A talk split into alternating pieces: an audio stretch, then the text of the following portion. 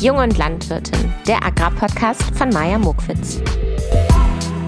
Hallo, ihr lieben Menschen und wie schön, dass ihr wieder eingeschaltet habt. Wir befinden uns jetzt sozusagen gerade gemeinsam in meiner Telefonbox in meinem Coworking Space in Hamburg und äh, man kann mich beobachten. Hier ist eine Glasscheibe und jeder kann an mir vorbeigehen. Fehlt nur noch so ein kleines Schildchen. Äh, nur gucken, nicht anfassen, nicht streicheln. also ich fühle mich hier ein bisschen beobachtet. Falls ihr jetzt mal das eine oder andere schüchterne Hihi hört, dann ist es, weil hier irgendjemand stehen bleibt und mich anguckt, wie ich hier in so ein riesen Mikro spreche.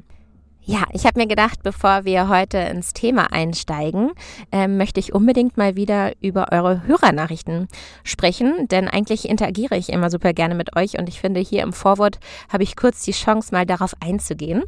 Und ich habe mal vorweg geschaut, welche Nachrichten da gerade aktuell so reingetrudelt sind. Übrigens finde ich es richtig cool, dass ihr mir immer so viel schreibt, denn ich persönlich bin so eine stumme Podcast-Zuhörerin und äh, schreibe irgendwie nie, nie, den Podcast dann. Dabei ist das äh, so der, die einzige Interaktion, die man ja hat, weil man nicht wirklich den Podcast liken kann und also zumindest die Folgen nicht so richtig liken kann. Und ähm, das gibt einem so richtig was zurück, wenn man was lesen kann. Und ich habe mir jetzt vorgenommen, äh, dass ich auch mal meinem Lieblingspodcaster oder Podcasterin schreiben werde. Okay, ich habe jetzt also einmal eine Nachricht rausgesucht und äh, werde immer hier und da was rauslassen und ähm, den größten Teil aber zitieren. Also es ist nicht genau so, wie ich es vorgelesen habe, bei mir eingetrudelt, aber ich möchte auch nicht zu viel über die Person, die das verfasst hat, verraten. Also, hallo Maja, ich bin so frei und kontaktiere dich einfach, da dein Podcast, zuerst Agrarweltreise und dann Jung und Landwirtin, mich die letzten Monate auf langen Autofahrten begleitet und vor allem sehr, sehr inspiriert hat. Du hast mir durch deine Berichterstattung und deinen schieren Mut, dich die auf Agrarweltreise zu begeben, überzeugt, meinen resistenten Selbstzweifel zur Seite zu legen und meinem Wunsch, praktische Landwirtschaft zu machen, eine Chance zu geben. So, jetzt muss ich kurz Luft holen und was dazu sagen. Also, übrigens richtig stolz, dass ich mich nicht verhaspelt habe an dieser Stelle. kein, kein Leseholperer hatte. Ähm, ich bin ja immer noch begeistert davon, dass Leute wirklich meine ähm, Agrarweltreise Podcast-Folgen noch hören, weil äh, da muss ich ganz ehrlich sein, wenn ich selber noch mal auf meine Folgen von vor drei Jahren klicke, dann, dann, dann kriege ich, krieg ich Gänsehaut, weil ich mich manchmal so ja, Schema ist das falsche, falsche Wort, aber ich muss mich über mich selbst so lustig machen, wie ich so rede und was ich so für eine Art habe. Und äh, vielleicht ist das auch einfach wahnsinnige Selbsteinbildung, dass ich mich jetzt weiterentwickelt habe. Aber ähm, ja, äh, das ist irgendwie witzig, dass man sich heute noch meinen sozusagen altes Ich vor drei Jahren anhören kann. Aber so ist das nun mal beim Podcast und ich finde es total cool, dass, wie gesagt, immer neue Leute dazukommen und auch so sich so viel Zeit nehmen, von Anfang an reinzuhören und dann aufzuholen. Also richtig, richtig toll. Ja, so jetzt lese ich weiter, was sie hier geschrieben hat. Genau, also sie hatte ja geschrieben, ach, jetzt habe ich schon verraten, dass es eine sie ist, aber das ist ja auch fein. Ähm, sie hatte ja zuletzt geschrieben, dass sie sich dann selbst sozusagen Mut bekommen hat, ähm, ja, dem Wunsch nachzugehen, mehr über die praktische Landwirtschaft zu lernen. Und deswegen hat sie geschrieben, ich habe mir für den Versuch zunächst ein Jahr freigeschaufelt und bastle mir gerade selber ein Gap Year, Sabbatjahr, wie auch immer man das schimpfen möchte. In Klammern. Meine Beschreibung hört sich nun etwas unbedarft an. Ich komme vom Betrieb, habe Landwirtschaft studiert, praktische Grundkenntnisse sind vorhanden, bin jedoch keine praktische Landwirtin und habe keine Ausbildung gemacht. Mich würde sehr interessieren, wie du dir deine Ziele, speziell die Landwirtschaftsbetriebe, ausgesucht hast. Wie bist du an Adressen gekommen? Wie bist du vorgegangen? Ich bin noch sehr am Anfang mit meiner Idee. Genau, das lese ich jetzt auch nicht mehr vor. Ja, bevor ich jetzt gleich äh, auf Ihre Fragen eingehe, möchte ich mich natürlich erstmal bedanken. Also da war ja auch ganz, ganz viel Lob an mich und äh, mit schieren Mut und dass ich Ihre Selbstzweifel genommen habe und so weiter. Und ich äh, möchte auch einfach an dieser Stelle einmal zurück sagen, wie mutig ich das finde, sich ähm, ja, jetzt nochmal die Zeit zu nehmen, ein Gap Year zu machen, ähm, auf sich selbst zu hören, auf was man so Lust hat, was einem wichtig ist und ähm, dass man sich dann auch traut, jemanden anzuschreiben und nachzufragen. Also das ist ja schon der erste Schritt in die richtige Richtung und äh, kann also an dieser Stelle zurückgeben, dass ich das auch richtig, richtig mutig finde. Natürlich bin ich auch immer wahnsinnig überwältigt, wenn ich ja so ein Anstupser sein kann und äh, bestimmt gehören da viele Faktoren zu, aber wenn mein kleiner Podcast da auch mit zu beigetragen hat, dann freue ich mich das natürlich total. Ja, zu den Fragen, also wie ich mir das damals selbst organisiert habe, was man natürlich bei so einer Weltreise nicht vergessen darf, bei einer Agrarweltreise vor allem, äh, sich impfen zu lassen. Da muss man auf jeden Fall bei jedem einzelnen Land einmal schauen, ähm, sich da rechtzeitig die Termine machen, weil manchmal gehören da auch mehrere Impfungen zu. Dann meine Betriebe habe ich gefunden, indem ich in Facebook-Gruppen geschrieben habe, in Unigruppen, äh, die ich damals noch auf Facebook hatte. Ich habe das auf allen möglichen Social-Media-Plattformen geteilt, in meine Story gesetzt und äh, auch gebeten, das zu teilen. Und so die dicke Überschrift war äh, landwirtschaftliche Betriebe gesucht weltweit. Dann hatte ich mir schon einen Blog ähm, ja sozusagen eingerichtet und auf diesem Blog konnte man auch eine Art Lebenslauf von mir finden oder ja, ich würde auch fast sagen Bewerbung, wo ich mich selber vorstelle, was mir wichtig ist, äh, welche Betriebe ich gerne sehen möchte. Da habe ich dann auch erzählt, ich möchte alles sehen von Viehhaltung bis Ackerbau, äh, kleine Betriebe, Großbetriebe, Biobetriebe, konventionelle Betriebe. Ja, also da habe ich alles aufgemacht und jeden eingeladen, ähm, ja, mich einzuladen, haha, das klingt ja auch schön, und habe dann einfach auch wild recherchiert und ähm, habe in meiner Erinnerung gekramt, wen kenne ich eigentlich, der schon mal in Kanada auf irgendeinen äh, Erntejob war oder vielleicht mal in Namibia. Ähm, das sind ja oftmals so auch Jägersleute, die da vielleicht mal einen Trip hingemacht haben und ähm, war einfach, habe mich auf mein Netzwerk äh, konzentriert und äh, aktiv auch Leute angeschrieben, die mir dann auch immer wieder neue Tipps gegeben haben. Genau, dann habe ich mich bei Wheeling Workers on Organic Farms, also kurz Woofing, kennt bestimmt auch viele von euch, angemeldet. Das ist aber ein bisschen komplizierter, weil man sich da pro Land anmelden muss und das pro Land auch was kostet. Besser war, war Workaway ist auch so eine Work-and-Travel-Seite sozusagen, die nur für, ich glaube, damals hat sie 40 Euro gekostet im Jahr, worüber man dann auch versichert ist.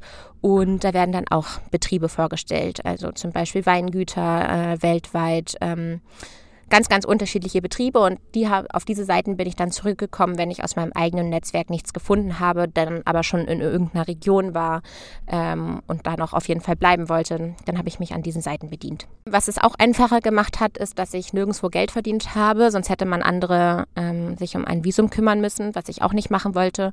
Und äh, so hat das alles ein bisschen vereinfacht. Ich habe immer nur für mein Bett und für äh, mein Essen sozusagen gearbeitet. Ja, das war ein ganz, ganz kurzer Aufriss zu meiner Agrarweltreise. Ich wette, ich erzähle das aber auch. Ich hoffe zumindest, dass ich das schon ein paar Mal erzählt habe während meiner Agrarweltreise, wie ich das so gemacht habe. Aber ich wollte jetzt ja auch die Nachricht nicht unbeantwortet hier stehen lassen. So, ihr, ihr seht schon oder hört schon, sehen könnt ihr es ja nicht, wie ich hier in dieser Box schwitze und äh, gerade denke, dass ich mich hier ziemlich verquatscht habe. Aber ich möchte noch eine Nachricht vorlesen. Und zwar bekomme ich auch immer mal wieder äh, Vorschläge für Podcast-Folgen, was ich immer richtig cool finde. Neulich hat jemand geschrieben, hey, hast du nicht mal Lust, mit der Weinkönigin zu sprechen? Da habe ich mir gedacht, na sicher habe ich Lust. Vor allem, wenn, wenn ich da irgendwie Wein trinken kann mit ihr. Ähm, also solche Vorschläge sind immer cool und landen dann auch bei mir auf einer Liste. Und irgendwann, wenn ich meine Sachen so abgearbeitet habe und die Folgen veröffentlicht habe, dann würde ich auch die Personen dementsprechend kontaktieren. Und dann hat mir hier noch jemand geschrieben.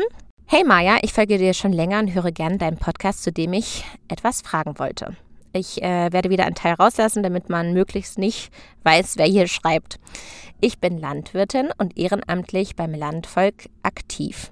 Dort sind wir mittlerweile auch ein paar Frauen, die angestellt sind und den Betrieb im Nebenerwerb machen, was im Vergleich zu vielen anderen Verbänden schon sehr fortschrittlich ist. Meine Frage, wäre es eine Option, mal irgendwann eine Folge über Ehrenamt oder vielleicht sogar Frauen in Ehrenamt oder ähnliches zu machen? Wir suchen natürlich immer junge und engagierte Leute beim Landvolk und ich finde solche Tätigkeiten auch total wichtig in unserer Branche. Äh, dü, dü, dü. Ich würde mich freuen über eine Rückmeldung und äh, könnte mir vorstellen, dass du sagst, dass das Thema völlig langweilig wäre. Nee, warte, sie sagt, ähm, äh, natürlich auch, wenn du sagst, dass das völlig langweiliger Content wäre. finde ich witzig. Ähm, ich finde die Überschrift gerade noch ein bisschen langweilig. Ich glaube aber dennoch, dass das sehr interessant sein kann äh, mich mit den Ehrenamtern auseinanderzusetzen und äh, freue mich und bedanke mich total über diesen Vorschlag. Kommt auf meine Liste und ähm, würde ich auch gerne etwas vorschieben, da ich auch immer gerne hier Frauen im Podcast habe, auch als Gast. Und deswegen, ähm, ja, kommt es auf meine Liste. Also vielen Dank auch für diese Nachricht. So, und ich glaube, das war es jetzt mal mit meinen Hörernachrichten. Ich würde jetzt gerne das Thema einleiten. Heute wollen wir über Rehkitzrettung sprechen. Und zu Gast hatte ich meinen liebsten Praktikanten Jakob Manzei der nämlich auch ehrenamtlich, äh, wo wir gerade beim Thema waren, äh, Rehkitze rettet. Und das mit einem Verein wie sein Verein heißt und äh, wie solch eine Rehkitzrettung überhaupt verläuft, warum Rehkitze gerettet werden, ähm, zu welcher Jahreszeit sie gerettet werden, ähm, warum Landwirte überhaupt verpflichtet sind, Rehkitze zu retten und wie diese Suche genau funktioniert, das erfahrt ihr gleich im Live-Gespräch von Jakob und mir. Vorweg möchte ich mich noch ganz kurz einmal selber vorstellen. Ich glaube, man hat gerade schon relativ viel aus den Zeilen hervorhören können. Dennoch, ähm, genau, für diejenigen, die heute das erste Mal reinschalten.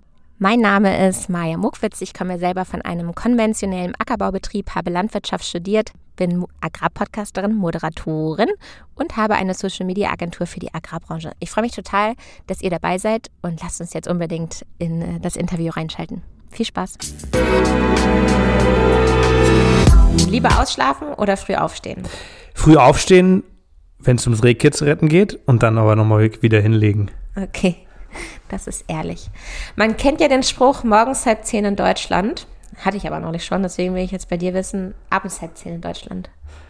Im Sommer gerne schön mit Freunden am See ein Grillerchen machen oder alternativ auch gerne bei einem schönen Abendansitz auf dem Hochsitz. Mhm drei Gründe, warum du gerne Landwirtschaft studierst oder warum du dich für dein Landwirtschaftsstudium entschieden hast. Ja, ich habe nach irgendwie einer sehr sinnstiftenden Aufgabe gesucht, aber bei der ich auch sehr praktisch tätig, kein, äh, praktisch tätig sein kann, hm. aber auch äh, theoretische Komponenten hatte. Und ja, ich bin einfach gerne draußen und das war eine gute Kombination von allen. Deswegen habe ich mich für das Landwirtschaftsstudium entschieden. Schön, und du hast auch vorher schon eine Ausbildung gemacht, richtig? Genau, vorher habe ich auch eine Ausbildung gemacht und äh, ja. Okay, ähm, Jakob, die anderen kennen dich ja alle noch nicht. Ich äh, kenne dich ja mittlerweile schon sehr gut. Ich möchte aber trotzdem, dass du dich einmal für alle Hörer und Hörerinnen vorstellst. Wer bist du? Ja, ich bin äh, Jakob Manzai, 24 Jahre alt, ähm, studiere aktuell ökologische Landwirtschaft und Vermarktung in Eberswalde ähm, und habe davor aber noch eine Ausbildung gemacht. ist das eigentlich, nennt sich eigentlich so der gesamte Studiengang oder ist das schon eine Spezialisierung für du, die du dich entschieden hast? Nee, es ist der gesamte Studiengang. Ähm, mhm. Ich kann mich dann jetzt im fünften, also ich bin jetzt gerade im vierten Semester. Im fünften Semester kann man sich nochmal spezialisieren auf einen Bereich, mehr Tier oder mehr Pflanze. Mhm. Ähm, aber der Studiengang. Nur diese beiden Spezialisierungen? Oder noch mehr? Das sind die, von denen ich weiß, ja. Okay, und weißt du schon, welche du nehmen willst? Ähm, ich denke eher Pflanze, ja. Ja, dein Gesicht ist gerade zu schön. Okay, erzähl uns mal deine Verbindung zur Landwirtschaft, auch nochmal an dieser Stelle. Genau, also mein Großvater hatte einen kleinen Betrieb, da war ich äh, früher häufiger. Ähm, der wurde dann aber von keinem übernommen. Ähm, und dann habe ich nach meinem Abitur so ein Jahr, ja, gearbeitet, Praktika gemacht und so weiter und habe mich dann relativ kurzfristig, es war eine Woche vorm Urlaub, ähm, für eine Lehre entschieden, für eine landwirtschaftliche mhm. Lehre mhm. und habe die auch gemacht im wunderschönen Mecklenburg und war dann da zwei Jahre auf einem Gemischbetrieb, also sprich Ackerbau und ähm, Rinder, also Milchviehhaltung hatten sie und Geflügelhaltung, also ein sehr bunter, großer Betrieb mit vielen anderen Azubis. Und ähm, dann habe ich jetzt ähm, vor zwei Jahren angefangen, Landwirtschaft studi zu studieren. Aber warst du nur auf diesem Hof? Nee, oder? Du musstest noch Doch, ich war Ehrlich? die ganzen zwei Jahre auf diesem Hof und äh, genau. Okay. Wie bist du zur Rehkitzrettung gekommen? Das ist ja heute übrigens unser Thema. Genau, das ist ja heute unser Thema. Ähm, da bin ich über Freunde drauf äh, aufmerksam geworden. Und ähm, ja, wir sind darauf aufmerksam geworden. Es gab so ein. Gemorden. Geworden. so ein, ja, ich bin auch ein bisschen aufgeregt. Ne? Nee, vom Bundesministerium für Ernährung und Landwirtschaft gab es ein Förderprogramm ähm, für die ähm, Wärmebilddrohnen, mhm. ähm, die wir für die Rehkitzrettung einsetzen. Und wir hatten noch keine. Und so sind wir darauf aufmerksam geworden, dass es ja eine ganz tolle Sache ist, dass die gefördert werden und dass wir ähm, damit äh, aktiv Leben retten können. Und so sind wir dazu gekommen und haben einen Verein gegründet, wo wir auch noch andere Sachen machen, aber eben auch diese Rehkitzrettung, genau. Mhm. Willst du einmal sagen, wie der heißt? Das ist der Natila mhm. e.V., den verlinken wir, glaube ich, gerne auch nochmal in den Shownotes. Ja. Dann könnt ihr euch noch darüber informieren, was wir noch so machen. Genau. Und könnt auch ein paar Bilder von den Jungs sehen. Ja, ähm, Instagram haben wir übrigens auch. ihr habt ja auch, ne? haben wir auch, ja. Ihr seid modern, seid ihr doch. Also, erzähl mal, warum müssen Rehkitze gerettet werden? In welcher Situation? Was, was machen die Betriebe? Genau, Rehkitze müssen gerettet werden.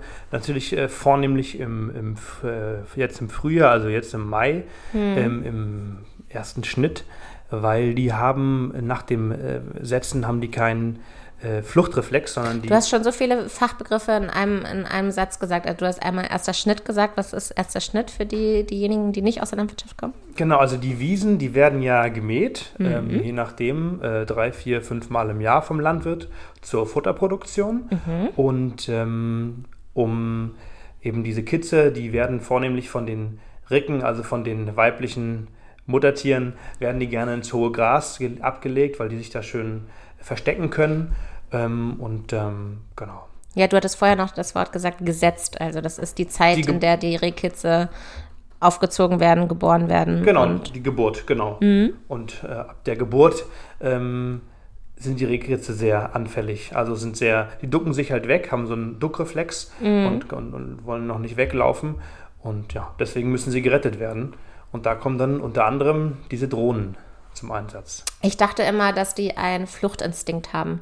Den haben sie auch, allerdings äh, die ersten zwei Wochen noch nicht. Okay. Ähm, also es gibt, man kann das so ein bisschen kategorisieren, vielleicht drei Kids-Arten, sage ich mal. Der- Also das er- erste Kids innerhalb von zwei Wochen ähm, ducken die sich weg, dann die Zeit danach, dann flüchten sie schon, aber immer nur so kurz. Ducken heißt wirklich ablegen, nicht Genau. bewegen, totstellen. Genau. Okay, ja. Die Ricke kommt dann nur zum, ähm, zum Säugen und zum Sauermachen, sage ich mal, kommt die dann vorbei. Und ansonsten ist sie auch, um, um Feinde fernzuhalten, hält die sich auch woanders auf. Also Ach die so. ist auch, genau, gar nicht immer so unbedingt den 24-7 beim Kids. Ach, das hätte ich jetzt auch nicht so gedacht. Ja, Mhm. genau. Und dann wollte sie gerade die zwei anderen noch erwähnen, oder? Genau, dann, genau, das, das zweite Kids ist dann das, also es ist alles ein Kids, nur sozusagen, man kann das so ein bisschen, in welchem Stadium die gerade sind. Die zweite Phase ist so ein bisschen, da kann es schon ein bisschen weglaufen, aber legt sich nach 10 Metern wieder hin. Äh, Und das dritte Kids Ist also immer noch Es gefährlich. ist immer noch gefährlich, ja, aber das dritte Stadium ist auch noch gefährlich, weil die laufen dann zwar weg aus dem Feld raus und dann denkt man, na gut, das Kids ist sicher, aber wenn wir dann vielleicht weg sind und kurz bevor der Meer kommt, läuft sie wieder in die Wiese rein, deswegen muss man sich auch um diese Kitze kümmern, ja. Okay. Ja, das war schon mal sehr informativ.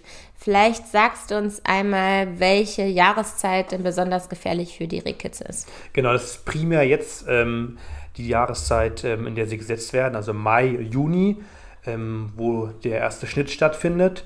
Und da sind die Kitze eben. Also beim zweiten Schnitt fliegen wir in der Regel auch nochmal Kontrolle und äh, gucken, ob da auch, also vertreiben die nochmal. Ähm, genau, es gibt ja nicht nur die Drohnen, wie wir das machen, aber es ist eben die bewährteste Variante. Ja. Ja, erzähl uns einfach mal, oder doch am besten mal, wie das aussieht, wenn ihr zur Unterstützung kommt. Ähm, was für Equipment habt ihr dabei? Um wie viel Uhr geht's los? Nehmen wir uns mal mit durch so einen Alltag, wenn es denn Alltag ist. Ja, äh, in der Regel werden wir ähm, ein, zwei Tage im Idealfall natürlich von den Landwirten vorher angerufen, wobei das Wetter ist mal manchmal auch sehr schwankend, dann heißt es auch so, ähm, Wie alles in der Landwirtschaft kann Genau. sein, kann nicht sein. in zwei Stunden kommt der Meer. Ja. Und ähm, das ist für uns natürlich ein Problem, wenn die irgendwie mitten am Tag anfangen zu mähen. Also wir müssen immer, äh, wir fliegen vornehmlich dann also vor Sonnenaufgang. Also wenn's, wenn der Boden noch schön kalt ist, damit man schön die Konturen und die Unterschiede erkennen kann zwischen Körpertemperatur Kids und äh, Wiese. Okay, auf dem Drohnenbildschirm. Genau. Also auf deinem Bildschirm. Genau. Da haben wir so eine Thermalkamera, also eine Wärmebildkamera an der Drohne dran und können das dann sehr gut unterscheiden, aber eben nur ähm, vorm Sonnenaufgang. Sprich, wir ja, stehen um drei auf, um halb vier starten ungefähr mit dem Fliegen und dann, wenn die Sonne aufgegangen ist, dann, also dann ist es, dann fl- fliegen, solange es geht natürlich, aber irgendwann ähm, kann man dann, sagen wir mal, so ein großes Ampferblatt ähm, nicht mehr sicher unterscheiden von einem Kitz und das ist dann einfach, ja, nicht mehr so gut möglich. Deswegen fliegen wir vornehmlich natürlich nachts oder halt in den frühen Morgenstunden. Genau. Okay.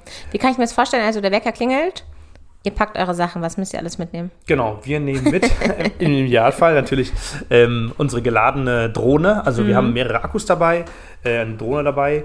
Und also wichtig ist, dass man mehrere Akkus hat, weil also man kommt mit den äh, aktuellen Akkus kommt man schon so eine knappe halbe Stunde hin.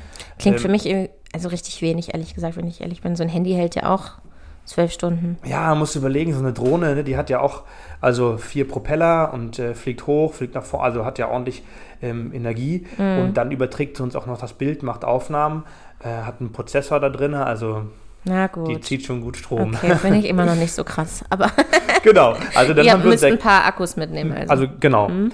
äh, Akkus mitnehmen und dann natürlich auch noch was zum Kitze markieren. Also wir machen das so, wir ähm, haben so, eine, ja, so einen großen Wäschekorb, sage ich mal, mehrere natürlich dabei und stülpen die über das Kitz drüber. Deswegen, die können die an Ort und Stelle verlassen. Das sprechen wir mit dem Landwirt so ab. Das ist für die kein Problem. Die mähen außen drum rum. Dann fixieren wir das noch mit, mit, so, mit so Haken, sage ich mal, in der Wiese. äh, Diesen Korb, mit der auch nicht okay, damit äh, er nicht verrutscht. umkippt, verrutscht, Mhm. wie auch immer. Und dann markieren wir das noch mit einer Fahne, mit alle die Abfahrer, äh, aber auch der, der Mäher und, und, und Häcksler und Fahrer, mit die, alle, die auf diesem Feld sind äh, oder auf dieser Wiese sind, mit die das klar erkennen können, die nehmen wir auf jeden Fall auch noch mit. Also es findet auch kein Körperkontakt statt mit dem Reh. Ihr berührt es gar nicht, weil ihr so einen Korb drüber steht. Genau, wir berühren es gar nicht. Ähm, vielleicht kennen einige die Bilder, wie so Kitze von der Wiese getragen werden. Ja. Ähm, das, So wenn die. Ja, mit dem Handtuch. Also zum Beispiel, wir machen das, wenn wir so sehr, sehr kleine Fläche, Flächen haben, was bei uns nicht so der Fall ist, sind schon häufiger größere Wiesen ähm, und das umständlich wäre, drumherum zu mähen, dann nehmen wir die auch runter, aber dann machen wir das mit ganz viel Gras und mit Handschuhen, also möglichst kein menschlicher Geruch soll an das äh, Kitz kommen. Ähm, weil dann die Gefahr besteht, dass die Ricke das äh, nicht mehr annimmt. Das wollen wir natürlich tunlichst vermeiden. Okay, also ist jetzt das Rehkitzchen unter diesem Korb. Wie verläuft dann der Tag? Also wie geht es dann weiter? Genau, also das bleibt dann unter diesem Korb. Wir fassen das nicht an. Der Mäher, der ja als nächstes auf dem Feld äh, unterwegs ist oder auf der Wiese unterwegs ist, äh, der mäht drumrum. Ähm, und dann bleibt es auch den ganzen Tag da, ähm, weil da sind ja noch viele Traktoren in der Regel auf dem Feld, also sprich dann ähm, Schwader, äh, Wender und so weiter und äh, vielleicht noch dann Häcksler und Abfahrer ja alle. Ähm, das wollen wir ja natürlich nicht, dass die dann da auch noch vielleicht drüber fahren. Deswegen bleibt das in diesem Korb. Und mit der Ricke ist gar kein Problem. Die Ricke, die, die, das sieht man auch immer, die ist dann immer in der Nähe und abends oder wenn das, oder je nachdem, wenn wir halt dann fertig sind mit dem, mit dem Häckseln auf der, auf der Fläche, dann ähm, fahren wir oder der Landwirt hin ähm, und äh, nehmen diesen Korb wieder runter und dann sieht man in der Regel schon die Ricke in der Re Nähe stehen, wie sie dann kommt und ihr Kids wieder, Ach, schön, äh, wieder nimmt. dass das genau. so funktioniert, ne? Das Das sind immer wieder schöne Szenen, ja. ja. Äh, und du kannst es ja schon vorher beobachten auf der Kamera wahrscheinlich, ne? Du siehst ja dann, wo sie ist. Genau, be beziehungsweise man sieht sie auch häufig, die steht im Umkreis, häufig sieht man die auch schon so, Mhm. aber ja. Und wie oft sozusagen lohnt sich eure Arbeit? Jedes Mal, wenn ihr angerufen werdet, ähm, müsst ihr dann auch wirklich Rehkitze retten? Oder ist es auch teilweise so, dass kein Rehkitz zu finden ist? Also im, beim ersten Schnitt, der kollidiert ja immer sehr mit der Geburt, sag ich mal, von, äh, von den Kitzen. Da sind wir schon ähm, ziemlich erfolgreich. Also sagen wir mal, auf, also fast auf jeder Fläche finden wir eigentlich Kitze. Ich, m, letztes Jahr hatten wir ähm, so um die drei, haben wir um die 30 Kitze gefunden. Also das waren so fünf oder sechs am Tag tatsächlich. Also da waren wir schon sehr erfolgreich, ja. Okay, wow. Ähm, ja, vielleicht kannst du uns mal ein bisschen verraten, wie deine Drohne funktioniert oder hast du uns da schon alle Details zu genannt? Was, was sagt ihr dir alles? Genau, also das ist eine, äh, eine Wärmebilddrohne. Da habe ich einen Controller in der Hand und an dem Controller, äh, darüber steuere ich sie natürlich, ähm, aber habe ich auch einen Bildschirm integriert. Ähm, darüber kann ich dann mir den, das kann ich mir beliebig einstellen, ob ich jetzt nur das Wärmebild sehen will oder auch das normale Sichtbild. Ähm, genau, dann kann ich darüber, über das Wärmebild, ähm, wenn ich dann eine Wärmequelle erkenne, kann ich dann mit dem Sichtbild sogar noch mal ein bisschen ranzoomen und gucken, ist das wirklich was oder ist das halt nur ein warmes Ampferblatt vielleicht, wenn man schon, es schon ein bisschen später ist. Ähm, genau, so funktioniert. Oder aber gibt es nicht auch zu der Zeit dann irgendwie Häschen und andere Tiere, die auch Genau. gerettet? Wie so ein Rehkitzchen? Ja, wir, wenn wir andere Gelege finden, irgendwie von anderen Tieren, dann versuchen wir die natürlich auch zu retten und ähm, Kommt das auch mal vor? Das kommt auch mal vor, ja. Also, also vornehmlich äh, sind das tatsächlich Kitze, aber ja, es kommt auch bei anderen Tieren mal vor, ja. Und Landwirte sind ja verpflichtet, äh, Genau. diese Rehkitzrettung durchzuziehen. Welche Möglichkeiten haben denn Landwirte, um Rehkitze zu retten? Genau, also da gibt es natürlich erstmal können sie Flatterbänder aufstellen und es gibt da einige Methoden, die schon seit Jahren gemacht werden. Nur Flatterbänder gehört dazu. Dann sind es zum Beispiel so. Flatterbänder, da, davor haben die dann Angst oder was das, bewirkt das? das? ist so ein Geräusch, das mhm. irritiert die Ricken. Äh, Mhm. Ja, das soll die, ähm, die, die weiblichen Rehe dann weghalten, dass sie ihre Kitzel dann nicht ablegen. Ähm, oder sie können so Pieper aufstellen. Äh, also da gibt es, oder auch mit Pieper, sage ich mal, an dem, an dem Meer fahren. Also da gibt es viele Sachen. Aber am effektivsten ist wirklich das mit der Drohne tatsächlich. Genau, da kann der Landwirt sich dann eben an einen Verein wenden, wie wir es einer sind, oder Mhm. auch er kann über die Deutsche Wildtierstiftung darüber, also den Link können wir vielleicht auch mal in die Shownotes Ja. packen, darüber kann der Landwirt gucken, wo es bei ihm in der Nähe so einen Verein oder so eine äh, Jagdgenossenschaft, die so eine Wärmebeldrohne hat, die sowas anbietet. Ja, ich finde es sehr gut, wie du sagst, wir können das in die Shownotes äh, packen, weil das äh, auch dein Aufgabenbereich war, dass du die Shownotes immer formuliert hast und die Links da eingepflegt hast. Sehr gut. Ja, kannst du gerne Mach ich. einpflegen. Okay, ähm, was passiert denn, wenn die Rehkitze nicht gerettet werden? Wie groß ist dann die Verletzungsgefahr? Ja, genau. Also ich habe dir ja schon diese drei äh, Arten von Kitzen äh, genannt, also diese Entwicklungsstufen. Und natürlich bei der ersten, ähm, da werden sie auf je, die werden auf jeden Fall übermäht, natürlich, ne? Wenn die, wenn die Ricke sie nicht wegnimmt. Also durch diese typischen Maßnahmen, die der Landwirt machen kann, wenn die äh, keine Wirkung zeigen und dann die, das Kitz trotzdem mal liegt, dann ist es eigentlich bei allen Stadien ist die Wahrscheinlichkeit, dass dem Kitz was passiert, schon relativ hoch.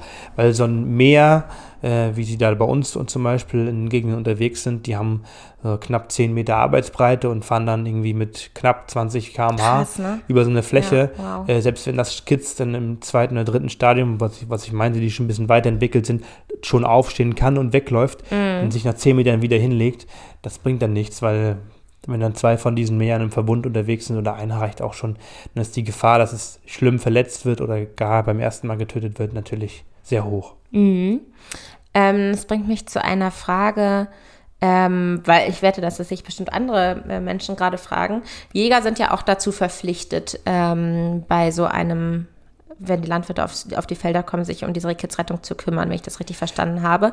Und dann stellt sich mir die Frage, was ist der Unterschied zwischen Jagen und Rehkitzrettung? Du hattest das, äh, wir hatten off Record auch schon mal gesprochen, dazu eine ganz tolle Antwort. Kannst du die nochmal Genau, also das geht ja um die Hege und Pflege hier und Mhm. ähm, wir wollen natürlich kein unnötiges Tierleid hervorrufen und das ist natürlich, sowas ist vermeidbar, dass so ein Kitz da äh, verstümmelt wird und da, da elendig leiden muss und Mhm. ähm, das wollen wir natürlich nicht vermeiden, also das wollen wir natürlich vermeiden ähm, Mhm. ähm, um jeden Preis und das auch als Jäger, wir wollen ja, es geht ja nicht darum, dass wir Tiere quälen wollen, sondern ähm, wir wollen in dem Fall das, Bestand. einen gesunden Bestand haben. Wir wollen Mhm. die Kitze retten und vor dem grausamen Mehtod bewahren, ja.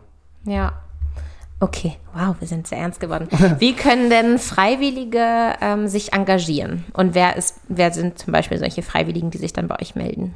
Genau, also Freiwillige können sich, wenn sie Lust haben und immer gerne früh aufstehen, können sich bei uns melden, können uns eine Mail schreiben zum Beispiel ähm, und können mitkommen.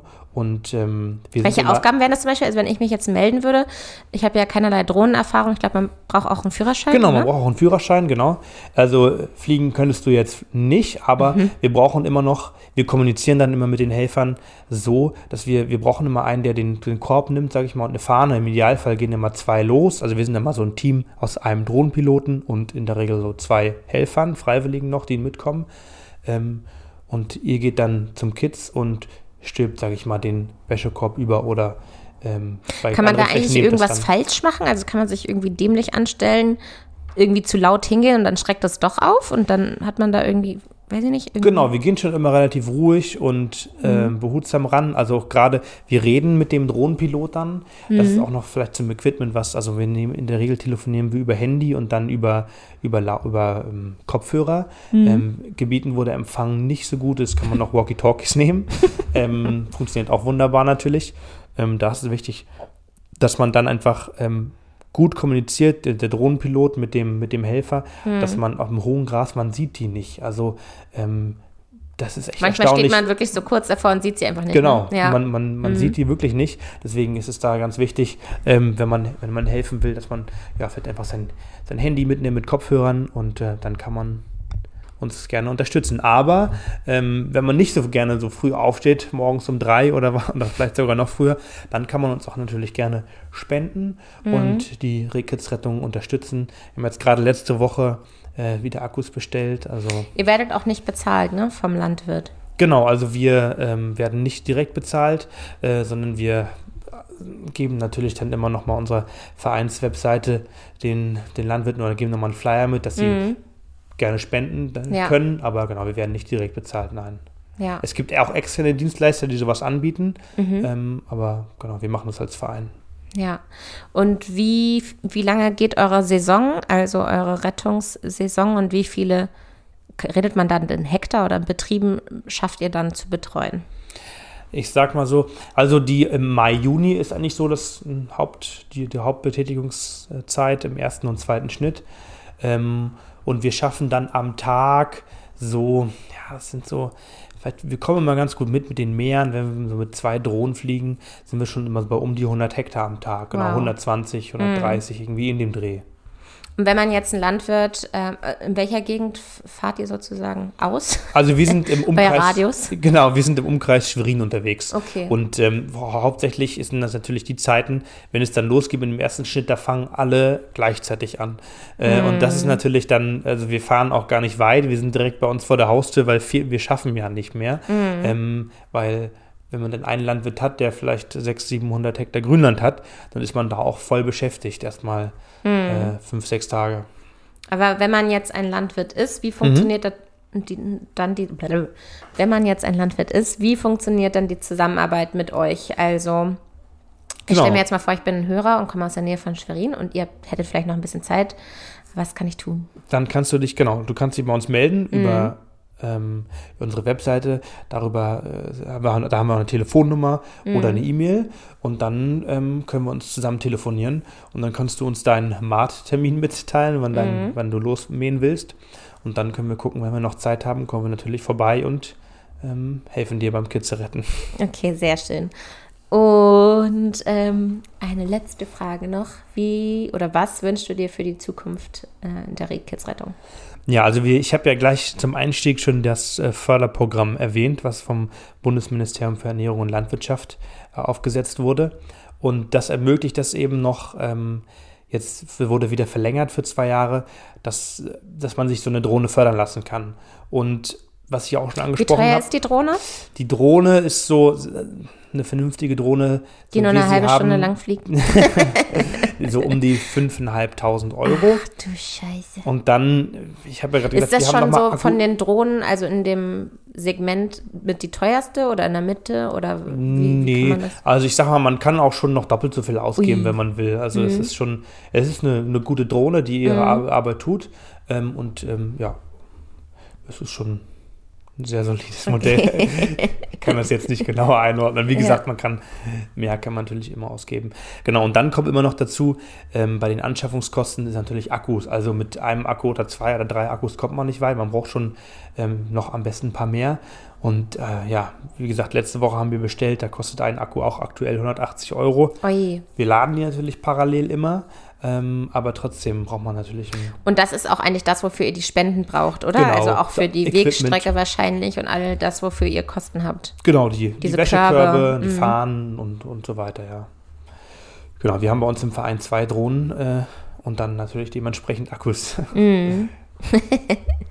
genau, also ich würde mir wünschen, mhm. um darauf zurückzukommen, ja. ähm, dass es einfach noch mehr äh, Leute, Vereine, Jagdgenossenschaften, wie auch immer, gibt, die sich da in dem Bereich engagieren, die das machen und die dieses Förderprogramm wahrnehmen, weil, wir haben ja die Kosten erwähnt, ähm, 60.000, äh, 5.000 äh, Euro, 5.500, 6.000 Euro, mhm. aber 60 Prozent kann man sich fördern lassen. Okay. Und ähm, das ist schon ein sehr gutes Angebot, was man dass man mitnehmen kann, solange es das noch gibt.